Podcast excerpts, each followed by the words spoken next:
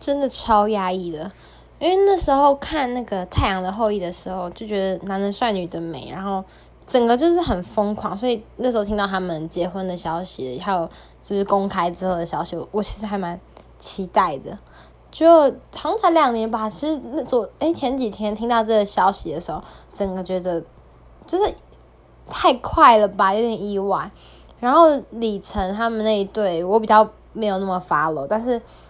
之前看，我就看过一集综艺，他们两个同时上，然后，然后就是一直晒恩爱这样子。那时候就觉得好甜哦，这样。然后看到他们求婚的那个照片，所以我觉得我对双宋恋这个比较压抑。